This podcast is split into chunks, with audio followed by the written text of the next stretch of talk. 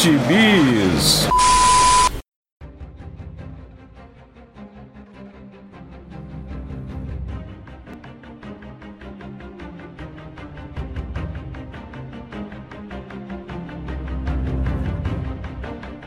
E aí, jagunçada, bem-vindos a mais uma edição do Pilha de Bis, o seu podcast semanal do site Arte Final. Acesse lá www.artefinalhq.com.br para todas as edições do Pilha de Bis, dos Sete Jagunços e do Omniverso.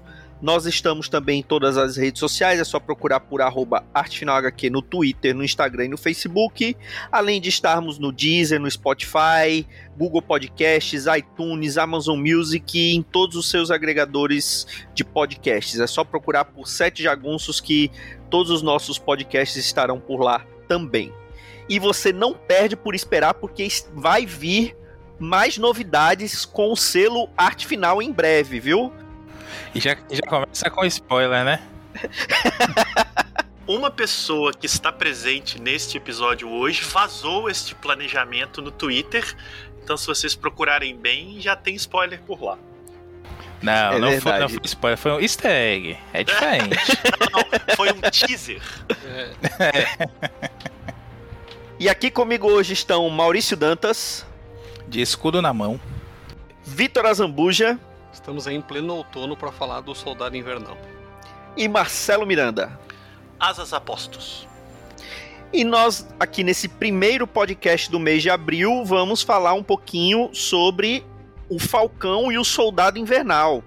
Mas não só sobre a série. Na verdade, não vamos focar na série. Vamos comentar um pouquinho mais pro final do que a gente tá achando até aqui. A série chegou até a metade, né, do, do da série. Foram exibidos já três episódios no Disney Plus. Tá programado para ser seis episódios, então chegamos à metade da história. Mas a gente vai falar um pouquinho dos quadrinhos e de onde vieram as inspirações para para o que está sendo contado na série e algumas histórias mais emblemáticas dos personagens que estão sendo mostrados na série. Então, vamos começar com você, é, Marcelo Miranda. Qual o gibizinho que você tem para falar pra gente hoje? Pois é, eu já adianto que eu não sou um grande conhecedor da mitologia do Falcão. Não sei se alguém era. Mas enfim. Acho é... é ninguém, eu acho. A legião de fãs é... do Falcão. é, os três fãs de Falcão que existem, nos desculpem aí.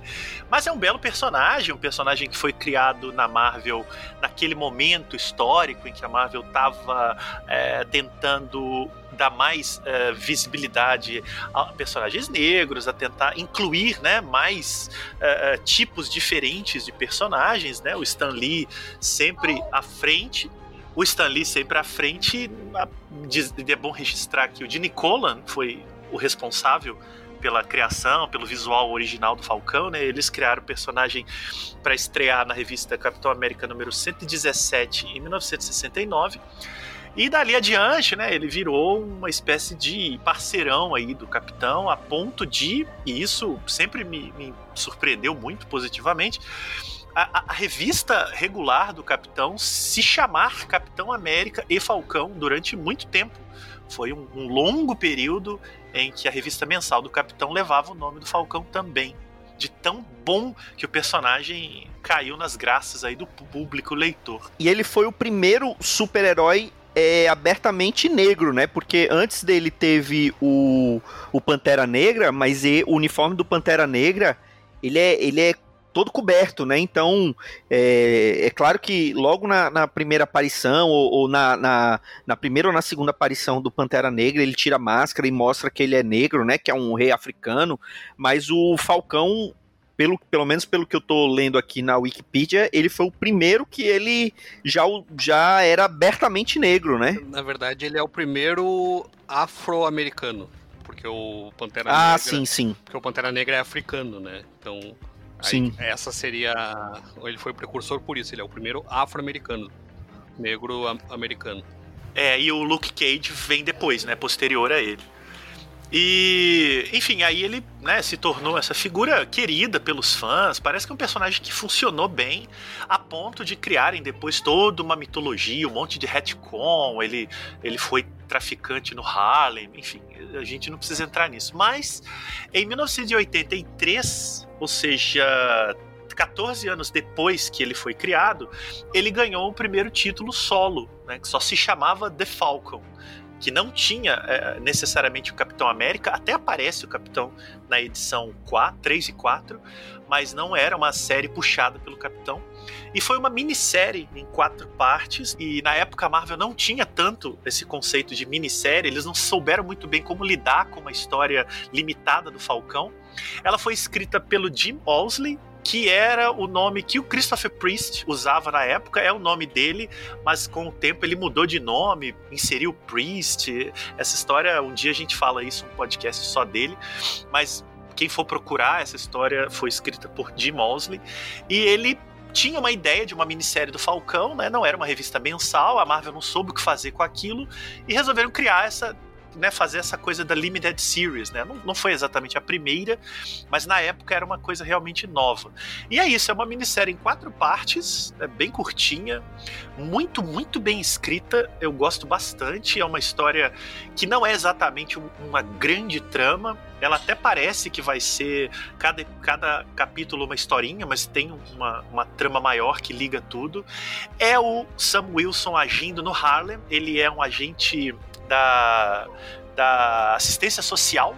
Ele ajuda as pessoas no Harlem com as dificuldades ali de dinheiro, de comida, enquanto também atua como falcão é, prevenindo. Ele faz uma espécie de patrulha preventiva no Harlem, é, evitando contrabandistas, traficantes. E como ele é um cara cujo histórico remete ao crime no Harlem, né?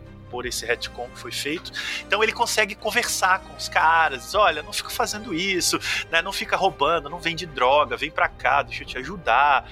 Ele, ele tenta integrar o, o, os os potenciais jovens que estão querendo ir para o crime, ele tenta integrá-los num, mundo fora do crime, dando melhores condições de trabalho, de vida. Então é uma história de cunho social muito forte e, e ao mesmo tempo de muita aventura, né? Ele enfrenta vários vilões, essa grande trama que vai se desenrolando. Então, na, na, no texto da Salvati, ele conta, né, o Jim Mosley, o que ele ficou muito empolgado quando a Marvel deixou ele escrever uma história solo do Falcão. O Owsley foi por muito tempo editor da Marvel, ele editou Homem-Aranha por um tempo, escreveu muitas edições do Conan, é um autor bastante rodado lá dentro e ele era muito jovem nessa época, ele não tinha escrito nada sozinho. Em 83, é, ele estava editando, mas essa foi realmente a estreia dele como autor. E, e aí a primeira edição foi desenhada, agora sim, o, o Vitor me soprou aqui em off, pelo Paul Smith e as outras três pelo Mark Bright, que se empolgaram muito, especialmente Mark Bright, em desenhar o Falcão. Na, na história no texto da Salvati, o Walsley até comenta. Eu fiquei surpreso, porque ele chegou muito empolgado, dizendo que queria desenhar o Falcão, e eu falei, tá bom, vamos lá, né? Vamos fazer. Então é muito bem desenhado. É, são quatro edições de de pura aventura, assim. Eu gosto muito dos diálogos, do, do, do, do ritmo. Né? O Marquito, que tem dificuldade com essas histórias antigas, né? de muita massa de texto, não acontece aqui. A história é fluida, todos os diálogos se encaixam muito bem, ela não é redundante. É, enfim, eu gostei muito de revisitar esse material. Eu nunca tinha lido de fato é, como saiu aqui, né? Conhecia um pouco por alto.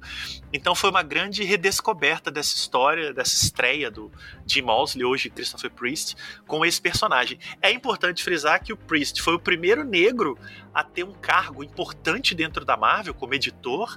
Então ele ter escrito a primeira minissérie do Falcão, simbolicamente, também é muito interessante. E ele tá, e ele tá até hoje aí no mercado, né? Ele já fez muita coisa bacana ultimamente, né?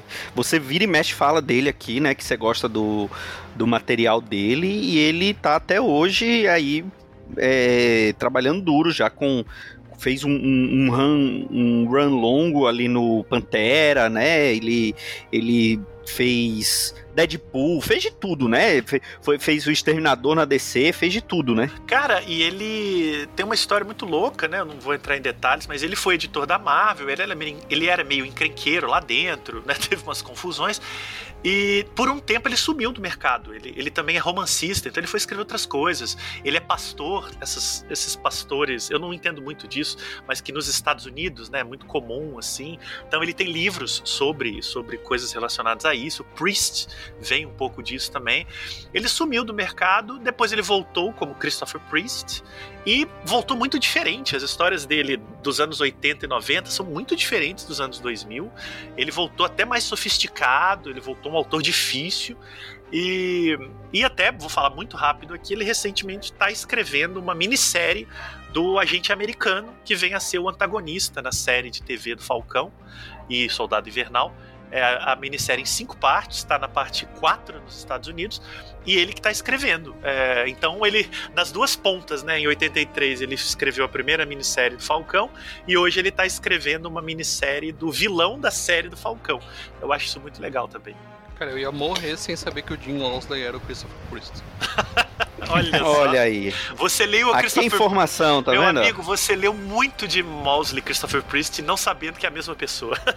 Não, e ele, ele escreveu bastante tempo o Pantera Negra, inclusive uma, uma participação de, do Falcão na revista do Pantera Negra, em que eles zoam esse retcon que você mencionou, que o que o Falcão é transformado num traficante com roupa de cafetão. Estereotipaço, é. né? Isso aí. E ele é um traficante no Rio de Janeiro. Isso, Snap Wilson. Isso. A origem dele é no Rio, é isso mesmo. O Asa Vermelha é carioca, né? Carioca da gema.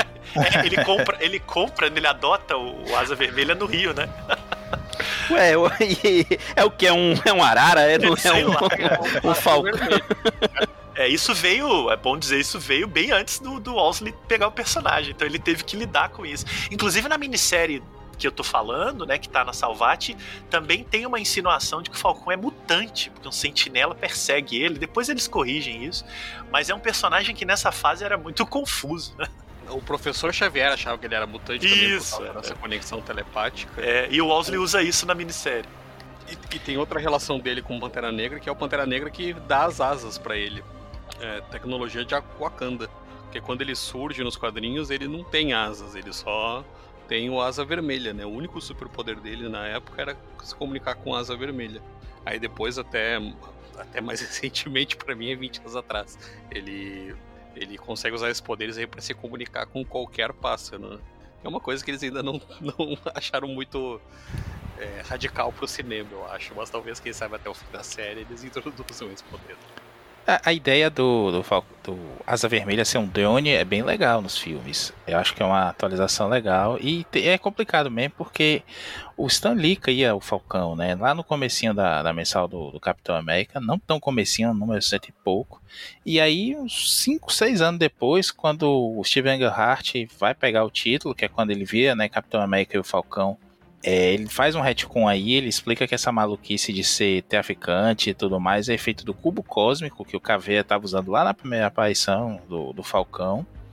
E que ele é do Harlem mesmo, é um americano e tudo mais, que estava servindo como, como agente social, né? Lá na, numa ilha do Pacífico. E até o próprio poder dele de falar com asa vermelha seria reflexo do, do cubo cósmico.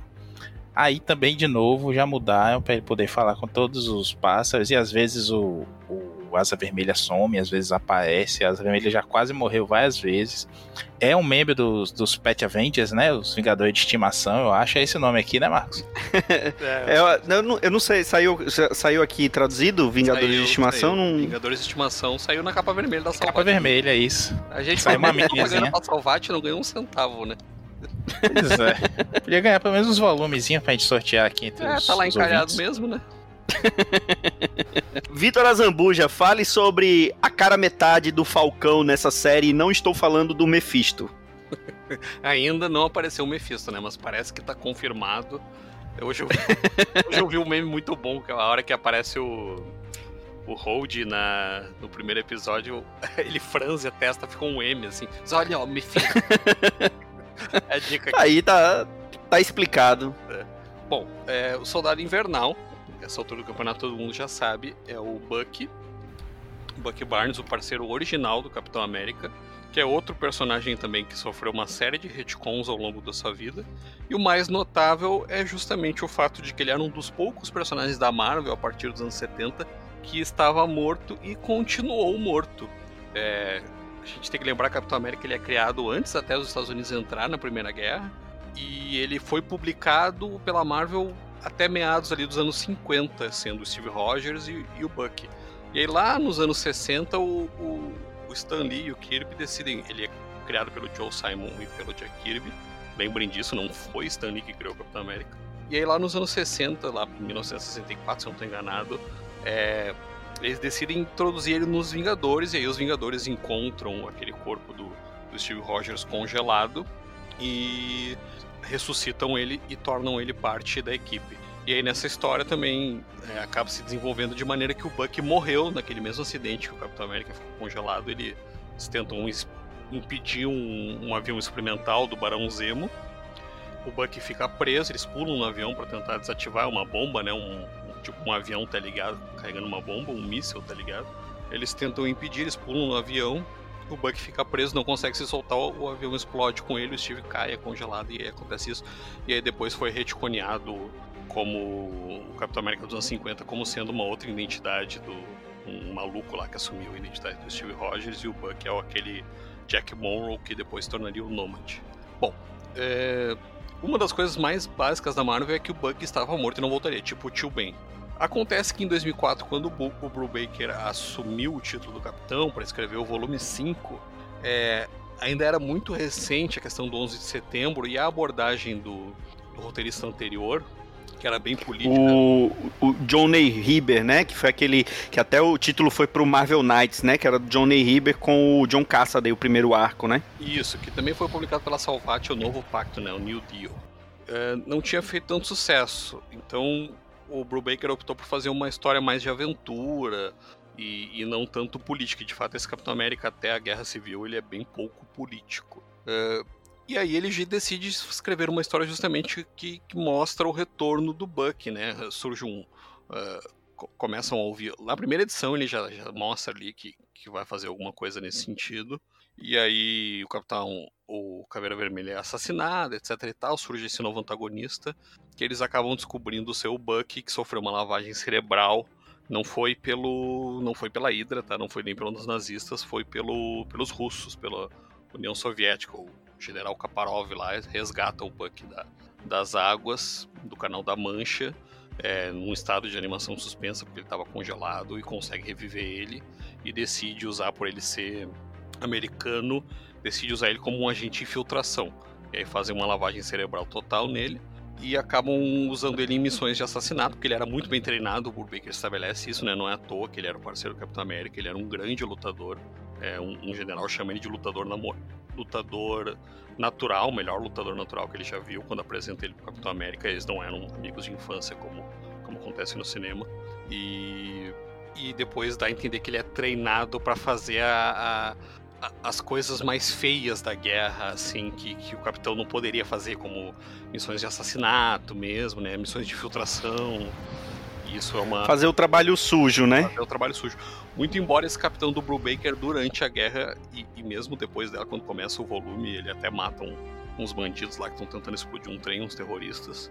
É, e durante a guerra, esse Capitão América não tem o menor escrúpulo com essa questão de matar. Ele não mata quando é desnecessário. Mas na guerra lá, se tiver que metralhar, jogar granada, enfim, ele faz tudo isso. E o Buck também. Então o Buck seria mais propenso a essas missões de assassinato e infiltração. E por ele ser americano, o general lá é bem escrito a história, viu? É muito bem desenvolvido isso. É, ele decide usar justamente o Buck e ele diz: ah, é, é uma piada interna minha, né? Usar o símbolo lá dos Estados Unidos na guerra é, contra eles, né? Justamente para fazer a vontade da União Soviética, como a gente sabe. Eles lutaram juntos na Segunda Guerra, mas depois disso, na Guerra Fria, se tornaram rivais, né, Estados Unidos e União Soviética. E aí ele acaba, como ele sofreu essa lavagem cerebral para agir, ele fica muito tempo, acho que passa cinco anos, e ele começa a ficar fora de controle, errático, ele cada vez que ele vai para fazer uma missão nos Estados Unidos, ele some, ele tenta se rebelar, e aí que eles decidem que eles vão congelar ele, a cada cinco anos, reativar ele por um período X, ali, né? Nick Fury até comenta que é seis meses, e aí congelar de novo, né? Pra programação pegar. Então ele acaba virando meio que uma lenda, né? Da, da, da Guerra Fria, que ressurge depois da morte desse general Kaparov nas mãos desse outro antagonista, que é o Lucan Lukin, que é o antagonista desse, desse volume 5 do Capitão América. Uh, mais tarde, como a gente sabe, a Guerra Civil acontece no meio da, do run do, do Brubaker e a Marvel decidiu que Capitão América morreria ao final da Guerra Civil por ele ter sido o cara que ficou, que uniu a resistência, né? E a, a ideia era que, que o registro ia ganhar junto com, com o lado do Tony Stark. Então não teria muito o que fazer o Capitão América a não ser matar ele, né? Porque não iam colocar ele na clandestinidade pelo resto da revista. E aí que acontece a grande sacada da, dessa fase do Brubaker depois do retorno do Soldado Invernal, que é transformar o Buck no próximo Capitão América, pelo menos por um período de tempo que, se não me engano, vai até o, o Fury Itself ali, o, como, é, como é que ficou aqui? Essência do Medo, que, que vai até a Essência do Medo.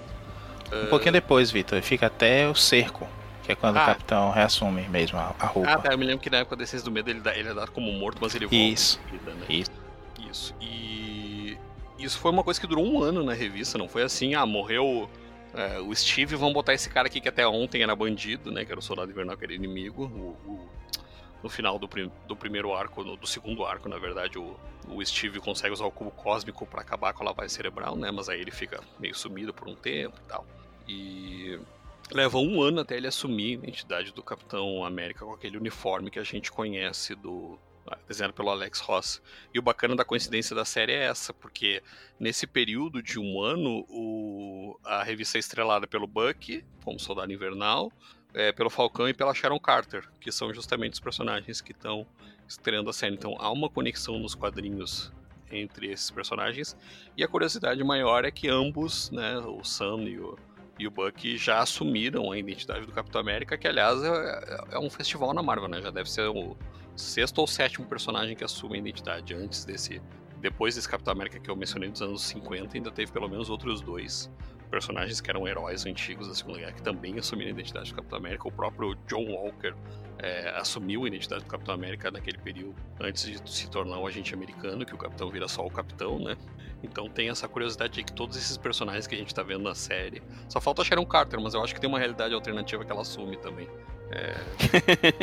a filha deles também, eu sei que tem uma personagem bem famosa de um futuro alternativo, que é a filha deles, que é que assume também a, filha ou neta que assume a identidade de Capitão América daquela realidade. Então fica só a referência nos quadrinhos.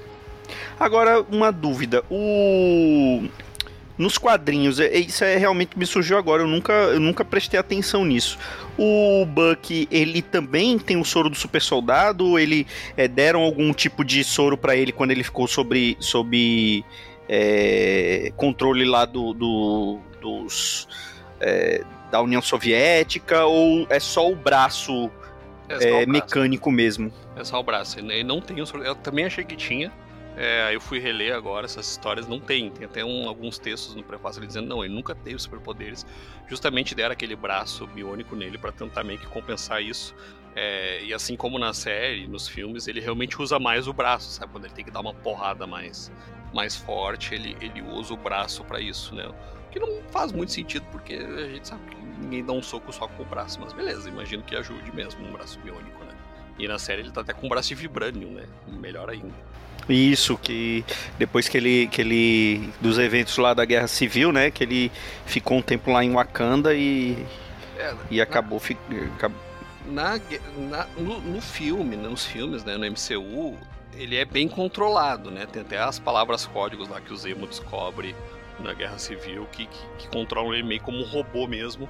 E aí ele só é, é despertado para aquela missão e colocado no gelo de novo para justificar o fato dele ainda estar tá uma aparência jovem, digamos assim, né? Eles até brincam na série que ele já tem 106 anos. E... Mas nos quadrinhos não, dá a entender. Ele sofre mesmo uma lavagem cerebral, ele assume uma outra personalidade do Soldado Invernal.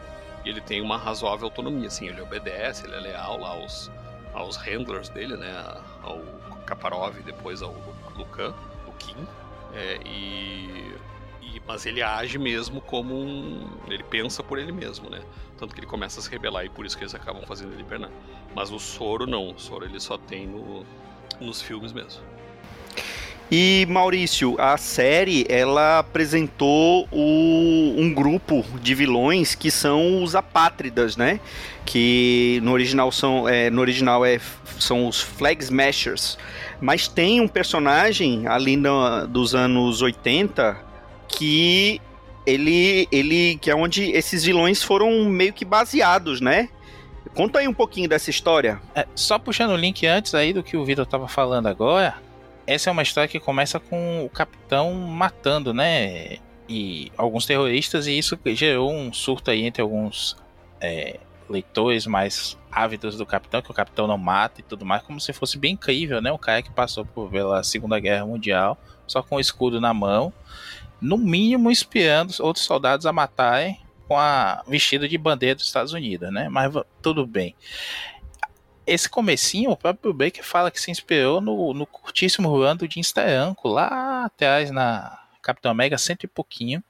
Isso é um, um run bem curto mesmo, como falei, que são três edições só, e na quais, nas quais ele mata legal. Assim, ele joga uma, uma, uma moto cheia de explosivos na direção dos terroristas lá, dos inimigos, e o Buck dispara na, na moto e explode, mata um monte de gente. Tem até um quadro bonito disso. bonito porque é bem desenhado, né? Não é bonito sair matando gente, não, pelo amor de Deus. Não é um podcast do Justiceiro. E não é a primeira vez. Não, este, este, este quadrinho não representa a opinião deste podcast. é, talvez só a minha, né? Mas nem a minha. E eu tô fazendo esse link porque essa história do, do Apátrida é, é tida na cronologia da época, pelo menos, não sei como é que tá hoje, como a primeira vez que o capitão matou alguém. O Apátrida é um personagem que é o líder do Ultimato. Olha aí, a Marvel não usou esse nome agora, até porque em português já foi usado, né, pelo Endgame. Mas ele é o líder de uma, uma organização chamada Ultimato, que é uma organização que é contra todos essa divisão em, em países, em regiões e tudo mais. Ele quer criar um mundo único, mais ou menos aí, né, traduzido o que a, o MCU fez. A gente não vai entrar muito em detalhe disso agora mas ele é a personificação desse grupo e todos os seus soldados, né, os seus minions lá usam a mesma roupa branca, quase toda branca, com aquele chapéuzinho de, de boina verde, só que a boina é, é preta, ou é branca, é branca. Com os óculos de esqui, uma máscara toda branca, e ele próprio parece o Space Ghost, como a gente tava falando em off aqui, né, Marcos? Só que com umas lentes vermelhas no... e, e um, um, globo enorme no, no cinto, né? Isso negócio bem, bem anos 70, partindo pros 80, né? Ele é um globalista, né? Olha o perigo aí, gente. Olha o absurdo aí. Olha aí, olha aí. É, esse podcast vai ser cancelado pelo governo mesmo, não tem jeito. e aí, na, na, história que tem essa apresentação dele, aqui no Brasil foi publicado apenas em formatinhos, não temos uma republicação disso. Se tivéssemos uma editora mais competente, poderiam aproveitar o hype e lançar isso, até porque é uma fase do Mark Gruenwald, que ficou um tempão no, no Capitão. Todo mundo na, da nossa geração, assim, um pouquinho mais velho e um pouquinho mais novo, conheceu o Capitão América do Greenwald. Eu conheci só o finalzinho, detestava, mas aí fui ler coisas antigas e adoro. Acho que ele se perdeu lá pro final. Capitão de armadura, supéria e tudo mais. Mas o comecinho, nossa senhora, muito bom aquilo. E, e desenhada pelo ninguém menos do que o Mike Zack, aquele mesmo de Guerras Secretas, e que aqui tá numa fase sensacional. Eu li isso há algum tempo na Epic Collection, chama Justice is Served, porque tem também o arco do, do carrasco do crime, que falava isso, né? Justiça está feita quando matava algum vilão. E aí, a, a intercalamento desses dois arcos vai sair agora nos Estados Unidos até a fase do, do Capitão América, do Steve Rogers, sem ser o Capitão América, né? Quando ele assume o, a identidade O Capitão apenas, e que fecha mais ou menos aí esse ciclo do, desse, desse, do começo do run do Grunwald. Aqui no Brasil, como eu ia dizendo, sai apenas Capitão América 159, 129, 128 129 em 1990, 21 anos atrás. Não saiu mais, a gente não teve mais acesso a esse material, senão por scans, né? Ou pegando aí importado. É uma fase bem legal, como eu falei, começa com um, um ataque do, do Apátrida e seu, seus minions lá, o Ultimato. E fazendo reféns e exigem que os reféns sejam trocados pelo Capitão América. O Capitão se infiltra entre o, os soldados do Ultimato e, e consegue chegar perto o suficiente do, do apátrida, mas um deles, um desses minions, abre fogo contra os reféns. Até que o capitão não, vê, não tem jeito, passa fogo no cara também, pega uma metralhadora e metralha ele. Ele chega a ficar com crise de consciência, diz que foi a primeira vez que ele matou alguém, ignorando as vezes todas anteriores, né? Se você for ver na internet, é fácil descobrir que o Capitão América sempre matou aqui e ali, sempre quando necessário, em última instância, nunca por prazer, né? A não ser o Capitão América do Mark Millar. E essa é uma fase que vai perseguir aí por um tempo a Pátria, né? Ele não é detido nesse momento aí, ele vai aparecer mais adiante, depois que o capitão enfrenta o carrasco e tudo mais. E que, assim, para mim, a gente vai falar isso mais adiante da, da série, mas a série puxa muito dessa fase do Grunwald, essa coisa assim de tema internacional, viajar a alguns países a, a, ameaça do apátrida né, na série são os apátridas. Uma curiosidade é como a gente falou, é um personagem masculino, né? O Cal Morgenthau. Na série a Carly Morgenthau botou o I só aí no final, mudou o sexo da personagem. Que não parece tão assustador assim a princípio, mas tem todo um plot muito interessante também que vai ser de certa forma trabalhado também nos quadrinhos com a aparição do, do John Walker, que é o agente americano. No, MCU agora ele tá como novo Capitão América, tal qual nos quadrinhos. E a cena que começa eh, ele assumindo como capitão, né? Acho que é o começo do segundo episódio, é igualzinha dos gibis. Ele recebendo o um uniforme e num, num, vestiário, né? E testando aquilo, perguntando como é que você tá sentindo. Ah, tô diferente. Isso é, é bem diferente isso. Apesar da personalidade um tanto menos truculenta na série mas é um comecinho que puxa muito dessa fase do Grunwald e é uma coisa que merecia ser publicada aqui mesmo. Infelizmente hoje você só tem acesso a isso pela Amazon, se ainda tiver lá no estoque quando vocês estiverem ouvindo esse podcast, ou correndo até em sebos, que está muito difícil durante a pandemia, ou indo até dos scans. Inclusive quem quiser já sabe, né? Nosso grupo do Telegram pode perguntar lá que a gente dá o caminho das pedras para vocês. E a, e a, gente tava falando em off, né, que é, foi um acerto da, da Disney Plus manter a tradução, né, pra Apátrida. Que foi um, um, uma sacada muito boa do JP, né, na época que, que saiu aqui essa revista, né? É um nome complicado, né? Um nome usual, né? Apátrida é uma figura jurídica que é, é, significa né, aquele que não tem nação, não tem nacionalidade. Se você é expulso, é expatriado, você se torna um apátrida, uma pessoa sem nação nenhuma. E é isso que ele quer representar, né? Um personagem que não é de um país ou de outro, ele é globalista mesmo, como vocês falaram.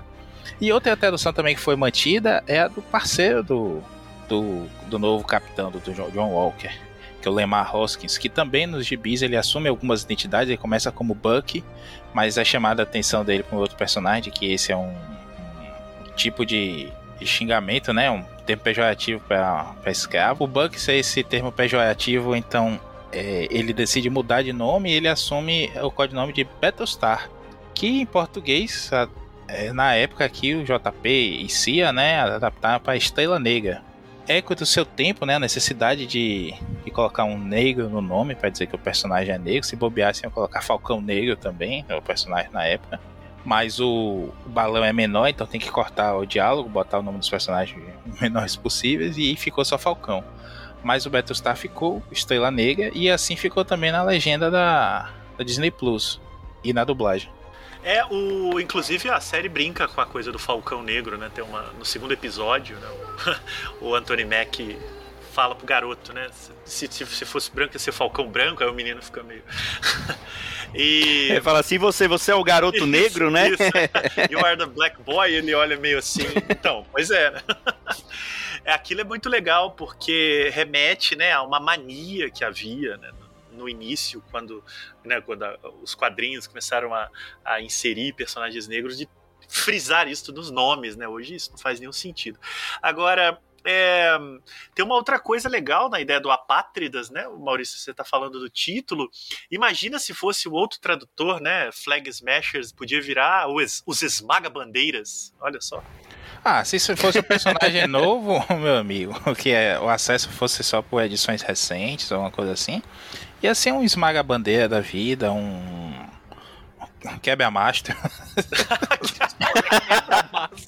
Quebra-mastro é muito bom. Aí é pra versão, é pra versão pornô. É, ia ser, ia ser uma coisa chique também, o esmagador de flâmulas. Isso, Isso. É, é. o esmagador de flâmulas. Quer dizer, a gente deu uma melhorada aqui em toda a tradução. Olha só, Disney Plus ou só a gente. Esse episódio que o Marcelo citou é legal porque é o episódio que aparece mais um personagem que também já foi o Capitão América, embora ninguém saiba disso no universo Marvel, que é o Isaiah Bradley. Ele foi um, um afro-americano, membro de um grupo de 300 soldados negros, em que os Estados Unidos tentou recriar ainda durante a Segunda Guerra, tentou testar novas versões do soro do super soldado. E ele tá na série, ele faz uma aparição e tudo indica que a origem dele é bem semelhante, muito embora é posterior no tempo, né? Eles mencionam que ele atuou na, na Guerra da Coreia. Então, quer dizer, essa questão da recriação do soro super soldado, que é um, um motor da, da série também, também é muito usada nos quadrinhos. É, a, a ideia de que o Capitão América é o único com soro do super soldado não é, não é mais tão assim. E eu achei muito legal a introdução do, do Isaiah Bradley na série, até porque eu já tô dizendo isso desde lá de WandaVision, vocês ouviram aqui primeiro. Eu acho que a, a Marvel Studios só pode estar preparando uma série do, dos Jovens Vingadores, aquele grupo que surge depois do Disassemble, né, depois da queda, em que você tem lá o Eli Bradley, que é neto da Isaiah, você tem a Kate Bishop, que vai aparecer na, na futura série do Gavião Arqueiro, que não é filha do, do Clint, tá? E, e você já teve na WandaVision a introdução do, do Celery e do Icano, né? Que são os filhos da Wanda e do Visão. Então você. eu Só tô falando isso pra você dizer que ouviu aqui E, primeiro. e tem a filha do e tem a filha do Scott no, Ah, no- isso mesmo, do, é. do Homem-Formiga que também já apareceu, né? É, que ela é. Agora esqueci o nome dela, é Estatura, Stature. É, estatura. Ela é outra personagem também que já. que dá pra fazer ela tá caindo de maduro, Marvel. Se vocês não pensaram nisso ainda, que eu duvido. esquece essa história de Mephisto, faz uma história dos Jovens Vingadores aí que é sucesso. É, tá faltando só o Iron Lad, né? O Rapaz de Ferro e o Hulkling, Hulkling, Hulkling. Hulkling. Nem sei como é que Hulkling. Hulkin. Hulkin. Hulkling. Bom, mas voltando nessa história do Capitão América Negro, do, do Isaiah, você falou que foi, foi testado depois. Eu não cheguei a ler a, a, a mini do Kyle Baker, né? Que isso é uma daquelas histórias que todo mundo fala que é boa, mas que pouca gente leu, né? Porque não chegou a sair aqui no Brasil, todo Nunca mundo saiu pedia. E, e nunca saiu, só você só tem acesso ou pelos importados ou através daquele scanzinho maroto. Mas é, pelo que eu lembro, eu não cheguei a ler essas histórias, mas pelo que eu lembro, é, na verdade, a primeira versão do soro que foi testado nele, né? Porque a lógica era que eles não iam colocar, eles não iam arriscar um, um, um branco, né? Um caucasiano fazendo teste, então eles não iam injetar logo num, num cara loiro de olhos azuis. Eles testaram primeiro nos no soldados negros, né? Isso foi como, como foi anunciada a série na época, lá em 2003, meio que usaram isso, mas era marketing, tá? Depois eles Ah, voltaram atrás e era realmente pra tentar recriar o soro do super soldado depois da morte do Dr. Skarn, né?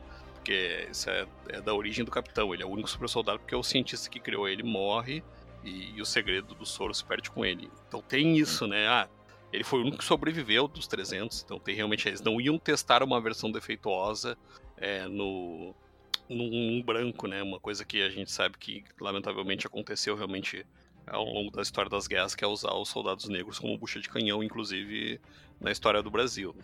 E, mas eles mantiveram, assim, o Dr. Erskine, ele era bonzinho, tá? Ele não fez isso, quem fez isso foi os caras que vieram depois.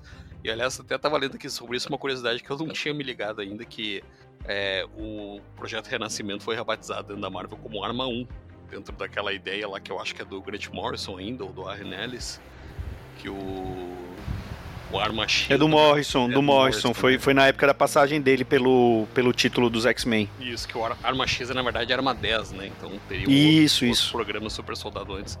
E aí o, o Arma 1, o Arma Plus, é justamente esse projeto Renascimento aí que acabou criando depois a Isaiah Bradley. Bom, em relação à série, é, quando esse programa vai pro ar, é, e quando a gente tá gravando também, foram exibidos três episódios da série. metade, né? Porque ela foi anunciada para ter seis episódios. É, e o Marcelo, ele ainda não viu o terceiro episódio, mas nós já vimos. Então, é, por isso até que a gente tá falando dessas histórias, principalmente a história do Apátrida, porque é por onde mais ou menos a série tá indo.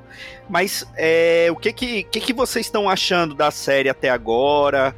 Para onde vocês estão achando que ela vai? É o Mephisto que tá por trás de tudo ou Marcelo Miranda? Ah, mas é claro, alguém tem dúvida? Assim como ele tava por trás de tudo no WandaVision, só que a série não mostrou. Né? É um absurdo isso, estava lá. É, acho muita sacanagem a série não ter mostrado isso. Como é que eles não mostram? Porque é óbvio que tava lá. é, eu me lembrei disso, eu fiz uma referência aqui a um comentário do Maurício. É, Maurício, você me corrige se eu falar uma bobagem, mas Maurício comentou de conversar da série com alguém, alguma pessoa próxima a ele, e a pessoa tava gostando da série, e aí perguntou: Ah, eu tô adorando, mas eu tô sentindo falta do Mephisto. Foi e isso aí mesmo. o Maurício respondeu, mas a série nunca disse que ia ter um Mephisto, isso, isso apareceu na mídia, né? Ah, mas mesmo assim eu tô sentindo falta, então eu tô fazendo uma referência a isso. Confere? Mas é isso mesmo, e aí eu fiquei me perguntando, né? Eu lembrei daquela máxima de que o maior truque do diabo foi convencer a todos que ele não existe, né? Será que o maior truque do Mephisto foi convencer a todos nós que ele não está na série? Na verdade, eu acho que o maior truque dele foi convencer todo mundo de que ele está. Ou isso, né? Dá menos trabalho, porque ele não precisa É. gravar nada. Isso, ele tá. Então, brincadeiras à parte, enfim, isso virou. Quase virou uma piada, né, em relação ao WandaVision. Acho que a mesma coisa. não- Eu não consigo imaginar esse personagem naquela, naquela trama do Soldado Invernal, do Falcão Soldado Invernal. Eu não tenho nenhum palpite sobre a série. Eu acho que ela tem levado um ritmo de thriller, né, de investigação, mistério, revelações. É, acho que o, eu não vi o terceiro, então posso estar falando alguma coisa atrasado, mas eu gosto muito de como o John Walker é construído como um cara. é, ele não parece um desequilibrado, mas você percebe que ele é um cara um pouco surtado, ele gosta da, da- da vaidade de ser o capitão, ele vai pro estádio, ele é exibido, ele toma a frente e diz eu mandei fazer isso daí. Então ele é aquele passivo-agressivo suave, né? Que ele vai dando ordem fingindo que é o gente boa. Eu gosto muito dessa construção também. E eu acho que a série, enfim, vai seguir um caminho mesmo de ampliar um pouquinho a mitologia desse micro-universo que é Capitão Falcão, Soldado Invernal, sem muita. Não, não acho que ela vai ser um- uma mudança de paradigmas, não. Como não foi o WandaVision, né? Eu tava repensando outro dia o WandaVision, que é uma série que eu gostei bastante. É, se você parar pra pensar, o início e o fim do WandaVision não tem grandes alterações. A Marvel ela joga muito bem com isso. Ela faz uma série que é uma espécie de, de, de, de, de tain, né? Do, do, do grande, da grande trama. É um tain ali. Vamos ver agora a Wanda e o Visão. Aí rola uma trama e termina meio que do jeito que começou. Eu acho que Falcão Soldado Invernal vai ser um pouco isso também. Muito legal no miolo, mas sem mudar o status da coisa toda. Até o filme do Doutor Estranho, que ali eu acho que vai ter essas alterações de status, né? Eles vão deixar isso pros filmes. E você, Vitor, o que, que você tá achando e pra onde você acha que vai? Olha, eu, eu gostei muito de WandaVision. É, Eu acho que ela deu, introduziu alguns elementos novos ali bem interessantes, como a questão da, da, da Wanda ser de fato uma feiticeira, dela ser bem mais poderosa do que estava sendo apresentada até então. É, a ressurreição. Opa, spoiler. A ressurreição do Visão. E, e eu acho que elas cumpre. O Marcelo tá certo, eles vão deixar as grandes mudanças de status pros filmes. Mas também não é aquela coisa descartável como agentes da Shield ou as séries do Netflix da Marvel. Putz, to- Descar- totalmente. É, Descartável, digo, pra Concordo. construção desse universo dos filmes, né? É que no, que no caso de Agentes da Shield, a proposta inicial nem era essa, né? Mas acabou indo por outro canto, né? Eles, na verdade, os filmes traziam as mudanças para Agentes da Shield, né? Tinha um ou outro elementozinho ali quando acontecia nos filmes, mudava o status, mas depois eles seguiram por um caminho completamente diferente, né? Porque não tinha como, né? Na, na primeira temporada eles já destroem a Shield lá no filme do Soldado Invernal, que aliás achei genial isso. a- Tava achando a série modorrenta até essa- esse episódio em que eles, É, isso é verdade. eles têm que lidar com as consequências do Soldado Invernal, mas depois não acompanhei. É, mas o Falcão e o, a série do Falcão e do Soldado Invernal, é, primeiro episódio eu fiquei meio decepcionado, que eu achei que gastaram todo o orçamento naquela cena da perseguição dos helicópteros, que é legal, mas é meio exagerada, como não poderia deixar de ser, né? Aí depois ficaram o episódio inteiro lá do Falcão no banco, Falcão pedindo empréstimo, Falcão discutindo com a irmã se vai vender. O... Eu tava, ah, cara, tá de sacanagem, né? Falcão classe média. É, aquela coisa chata dos heróis Marvel dos anos 70, que todo mundo tinha que trabalhar e ter um emprego e lutar para pagar o aluguel, sabe? Aquilo era muito chato, cara. Já era chato na época e é, e é chato hoje, sabe? Porque os caras são super-heróis, sabe? O Falcão, a identidade dele é pública. O cara salvou metade da vida no universo lá quando derrotou o Thanos. Você vai me dizer que ele não conseguia pagar a conta do barco? Não, não, desculpa. Mas enfim, é tava achando que ia virar uma coisa meio punho de ferro, sabe? Você tá esperando lá uma série de ação e tal. Os caras, puta, como é que a gente vai pagar essa conta mês que vem, cara? O gasto tá muito alto. tava achando que ia ser uma coisa assim, que na série do punho de ferro, você esperava com o Gifu e tava os caras discutindo. Não, a gente tem que manter o controle da empresa, como é que a gente vai fazer, sabe? É, mas eu acho que melhorou muito, assim, o, o segundo episódio já tinha desfeito essa má impressão para mim. E o terceiro, não vamos dar spoiler nem para Marcelo, nem para o nosso ouvinte que ainda não teve tempo de, de acompanhar. É muito legal, muito legal mesmo, assim, acho que realmente deu um up. É, para mim, não estava esperando muita coisa, a série tinha sido, sido feita para estrear antes de WandaVision, mas com a pandemia a produção foi interrompida, acabaram mudando o calendário para WandaVision estrear antes. Então eu estava esperando que fosse uma série menor que WandaVision, e em certa medida é, é mas está acontecendo coisas bem mais legais do que eu estava preparado, assim.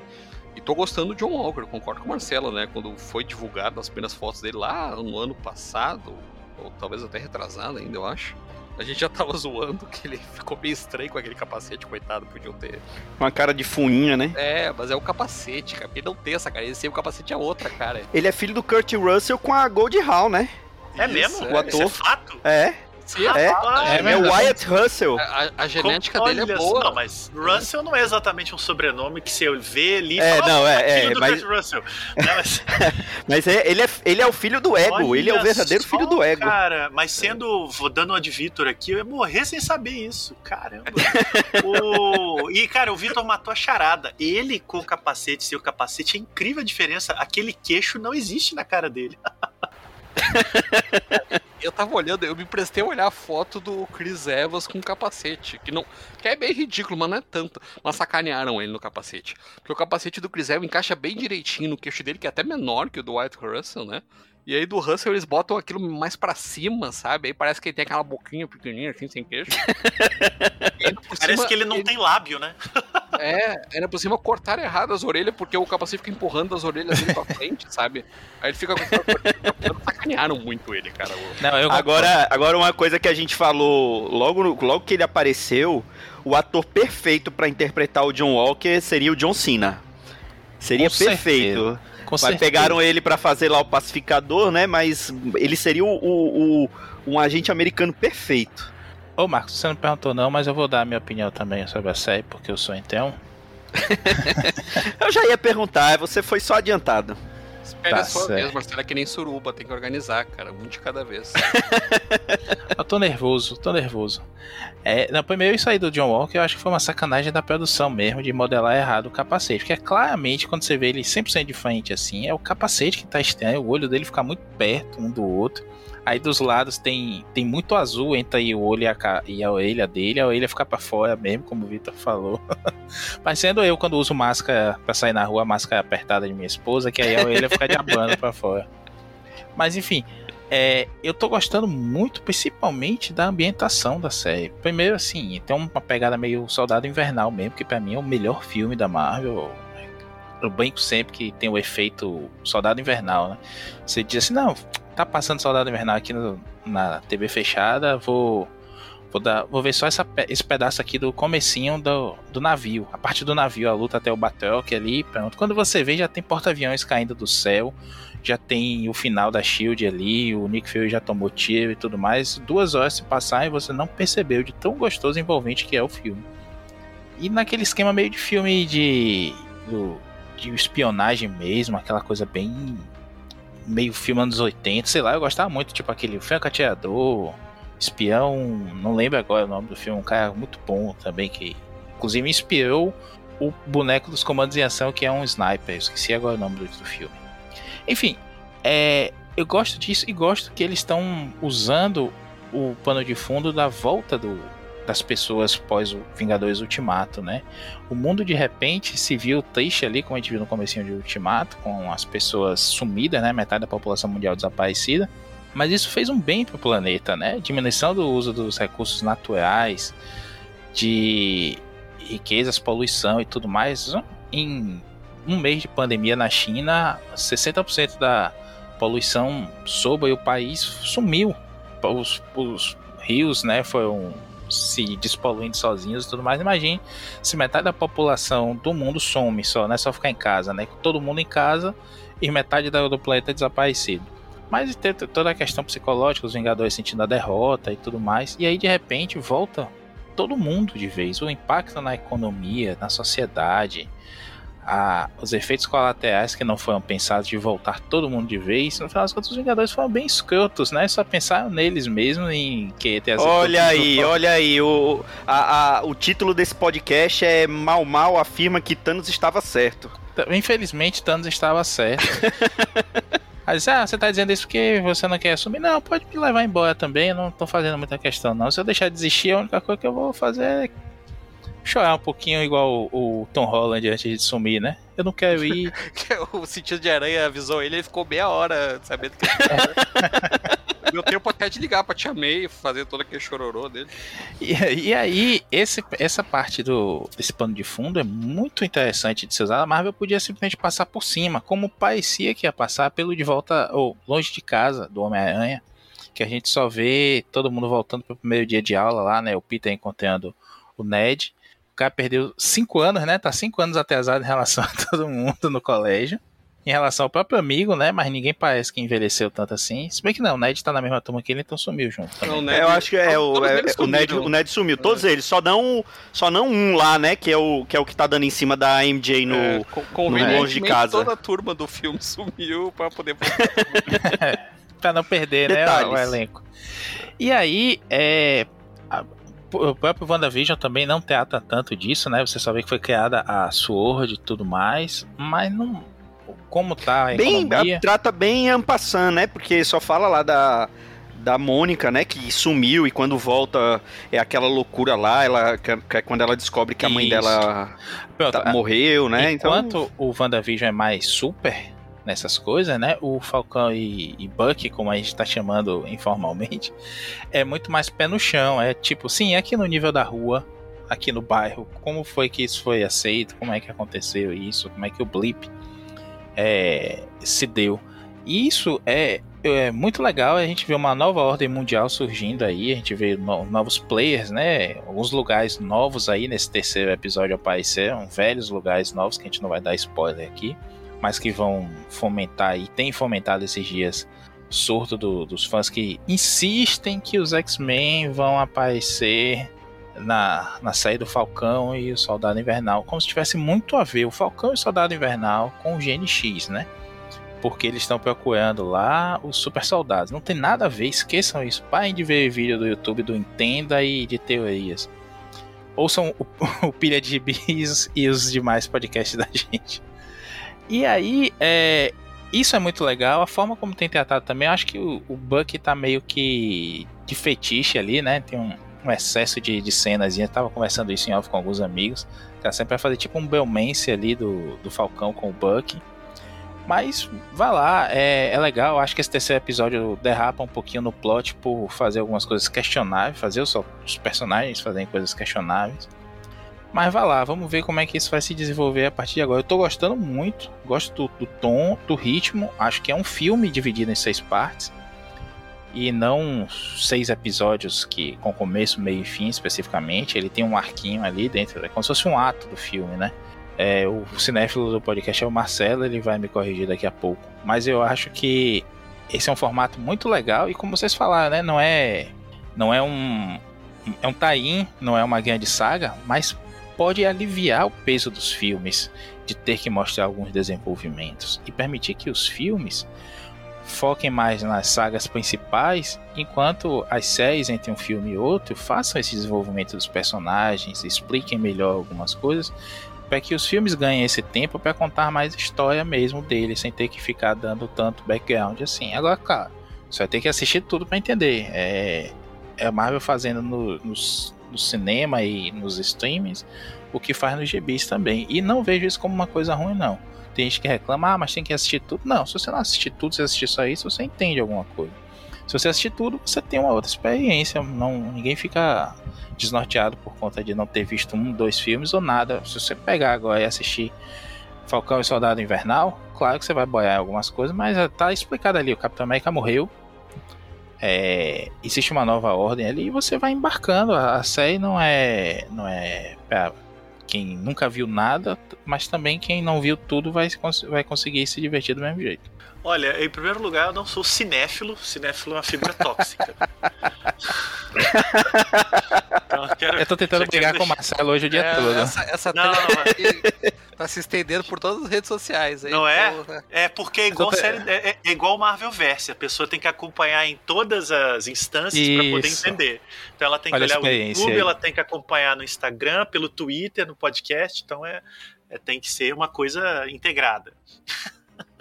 E outra é, é, eu concordo com tudo isso aí, cara. O, eu acho que a ideia, quando eu falei de Tain, é exatamente isso. É quando o, a, né, a Marvel entendeu que ela pode preencher o vazio entre filmes, e, e, assim, não vamos ser ingênuos, né? Ela quer dominar o mundo.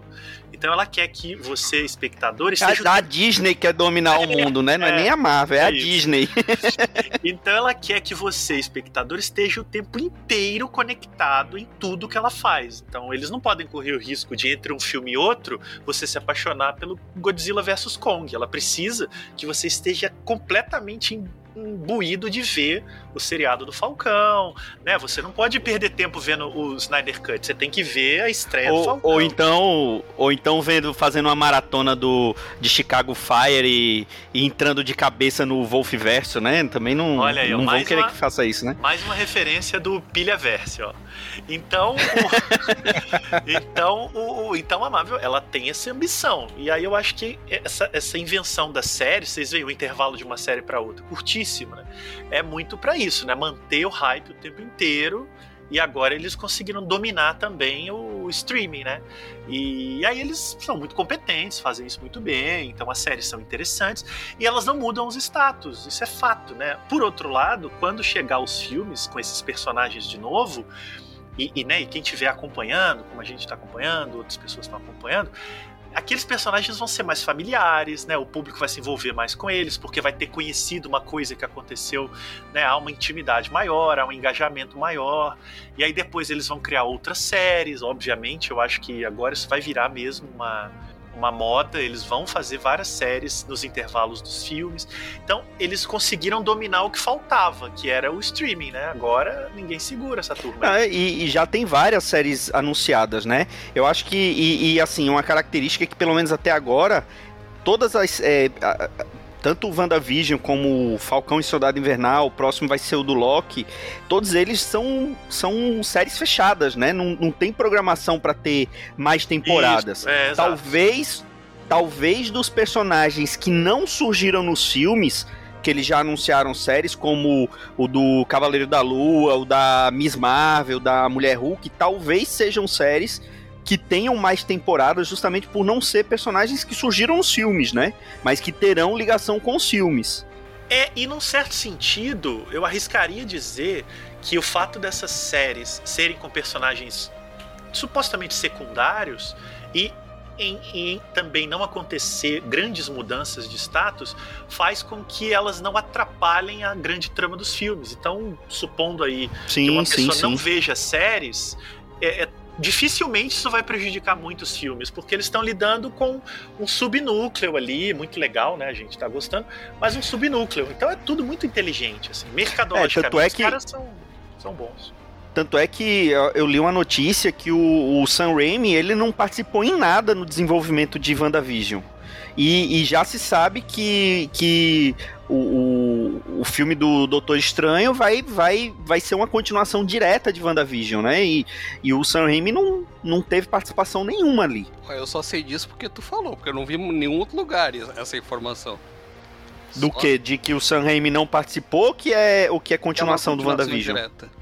É, não é, não é bem uma continuação direta, né? Vai ter a participação do a participação da Feiticeira Escarlate, né, no, no filme novo do Doutor Estranho, e ela vai ter que lidar com as consequências do WandaVision. Então, não deixa de ser uma sequência. Até porque ela termina a série dela em um outro patamar, né? Em um outro momento ali, um status diferente.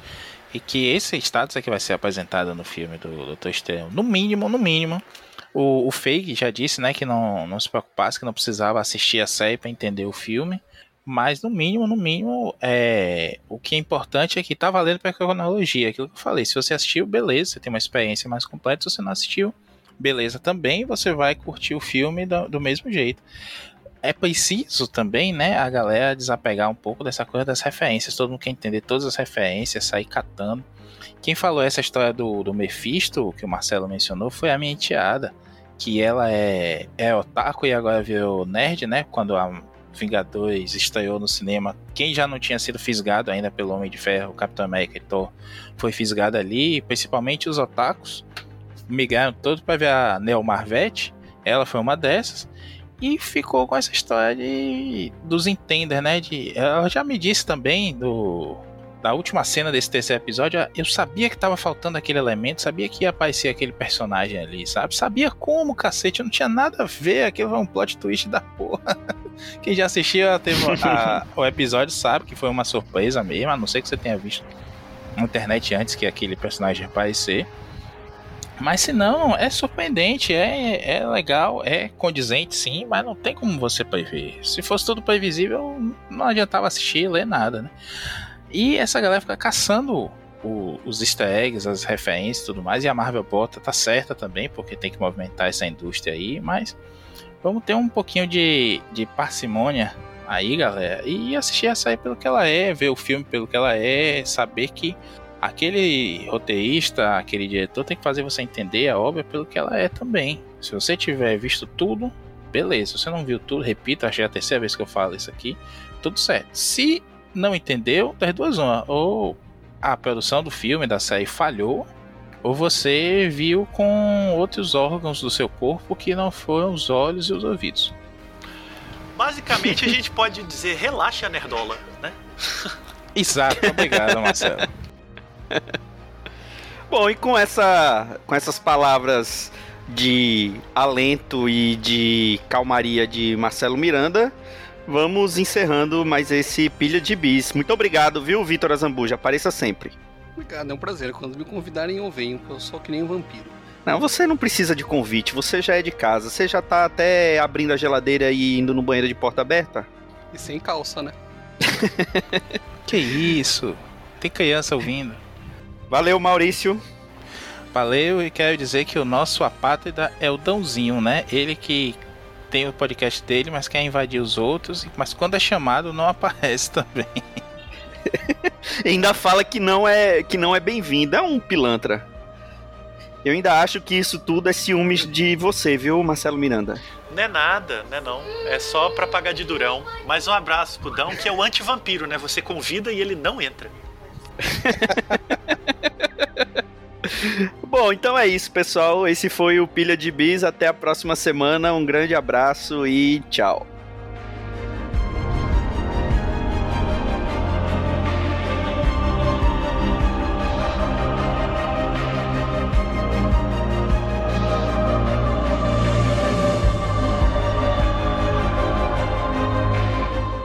Este podcast é uma produção do site Arte Final. Acesse www.artefinalhq.com.br